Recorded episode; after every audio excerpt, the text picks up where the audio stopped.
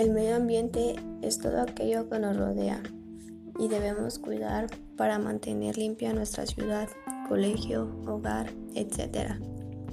En fin, todo en donde podamos estar. Por esto hemos realizado la siguiente investigación acerca del medio ambiente. Medio ambiente, conjunto de elementos abióticos, energía solar, suelo, agua y aire. Y bióticos, organismos vivos, que integran la delgada capa de la Tierra llamada biosfera, sustento y hogar de los seres vivos.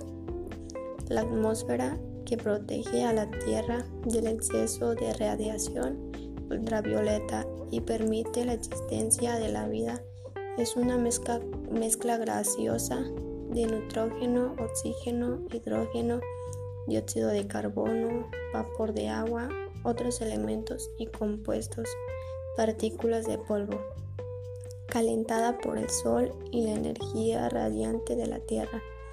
La atmósfera circula en todo el planeta y modifica las diferentes térmicas. Por lo que se refiere al agua, en un 97% se encuentran en los océanos, un 2% es hielo y el 1% restante es el agua dulce de los ríos, los lagos, las aguas subterráneas, la humedad atmosférica y el suelo. Es producto de la internación del clima y el sustento rocoso o roca madre, como las morrenas glaciales y las rocas sedimentarias y de la vegetación. De todos ellos dependen los organismos vivos, incluyendo los seres humanos. Las plantas sirven del agua, del dióxido de carbono y de la luz solar para convertir materias primas en carbohidratos por medio de la fotosíntesis. La vida animal, a su vez, depende de las plantas en una secuencia de vínculos interconectados como red trófica. Durante su larga historia, la Tierra ha cambiado lentamente. La deriva continental separó las masas continentales, los océanos invadieron tierra firme y se retiraron de ella, y se alcanzaron a montañas depositando sedimentos a lo largo de las costas. El más reciente de los acontecimientos importantes de la historia se produjo en el calentamiento durante el Pleistoceno entre 1.064 y 10.000 años atrás, llamado también periodo glacial. El clima subterráneo desapareció y como la faz del hemisferio norte. La especie Homo sapiens, es decir, el ser humano, apareció tárdicamente en la historia de la Tierra, pero ha sido capaz de modificar. Al parecer, los humanos hicieron su aparición en África. No tardaron en dispersarse por todo el mundo. Gracias a sus capacidades mentales y físicas, lograron escapar a las construcciones medievales que, que alimentaban a otras especies alrededor del medio ambiente para adaptarlo a sus necesidades.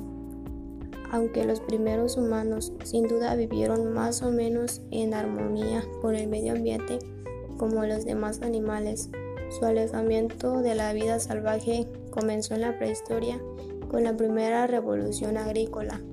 La capacidad de controlar y usar el fuego les permitió modificar o eliminar la vegetación natural y la domesticación y pastoreo de animales herbívoros llevó al sobrepastoreo y la erosión del suelo.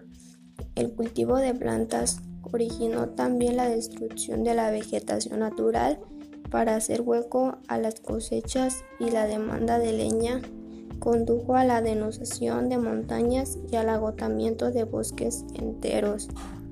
Mientras las poblaciones humanas siguieron siendo pequeñas y su tecnología modesta, su impacto sobre el medio ambiente fue mejorando y aumentando la tecnología. Aparecieron problemas más significativos y tras la Edad Media culminó en la Revolución Industrial, que trajo consigo el descubrimiento y explotación de los combustibles fósiles, así como la explotación intensiva de los recursos minerales de la Tierra.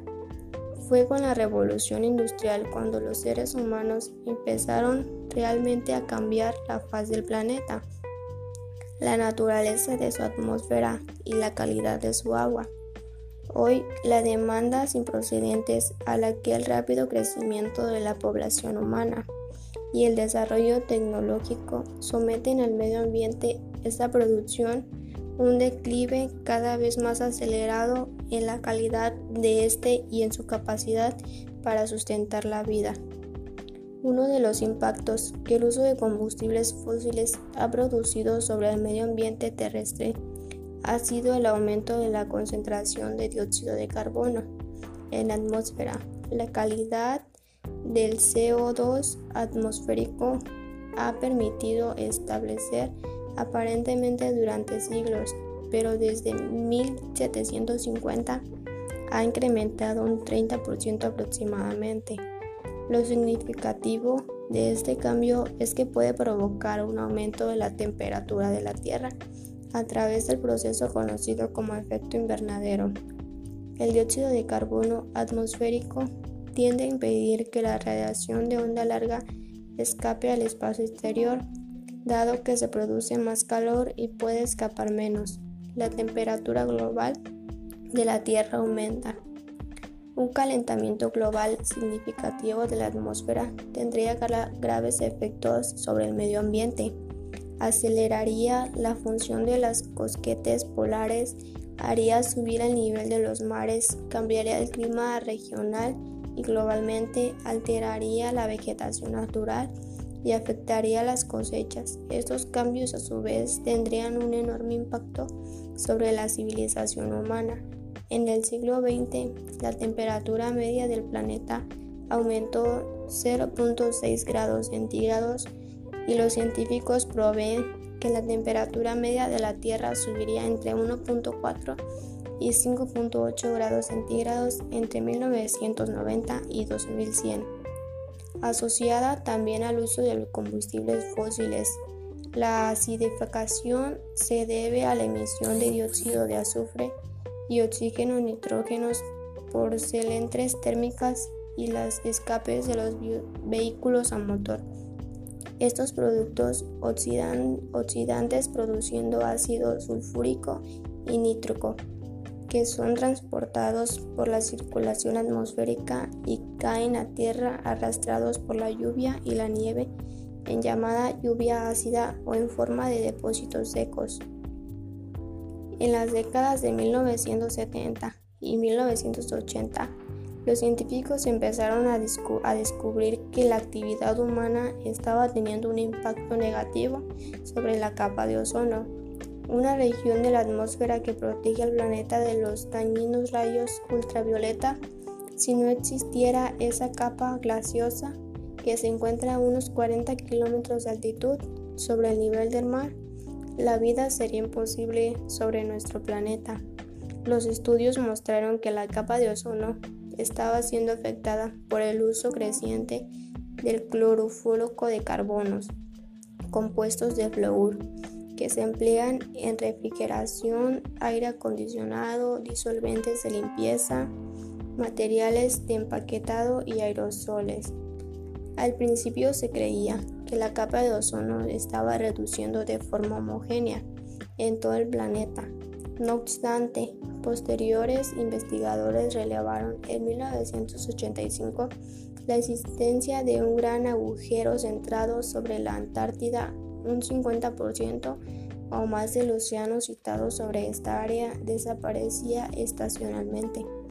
En el año 2001, el agujero alcanzó una superficie de 26 millones de kilómetros cuadrados, un tamaño similar al destacado entre los tres últimos años. El adelgazamiento de la capa de ozono expone a la vida terrestre a un exceso de radiación ultravioleta que, puede producir cáncer de piel y cataratas, interferir en el proceso de fotosíntesis de las plantas y afectar al crecimiento de fitoplancton y oceánico, debido al crecimiento amenaza que representan esos peligros y efectos sobre el medio ambiente. El uso extensivo de pesticidas sintéticas derivados de los hidrocarburos colorados en el control de plagas ha tenido efectos calentadores desastrosos para el medio ambiente y la resistencia a la degradación biológica.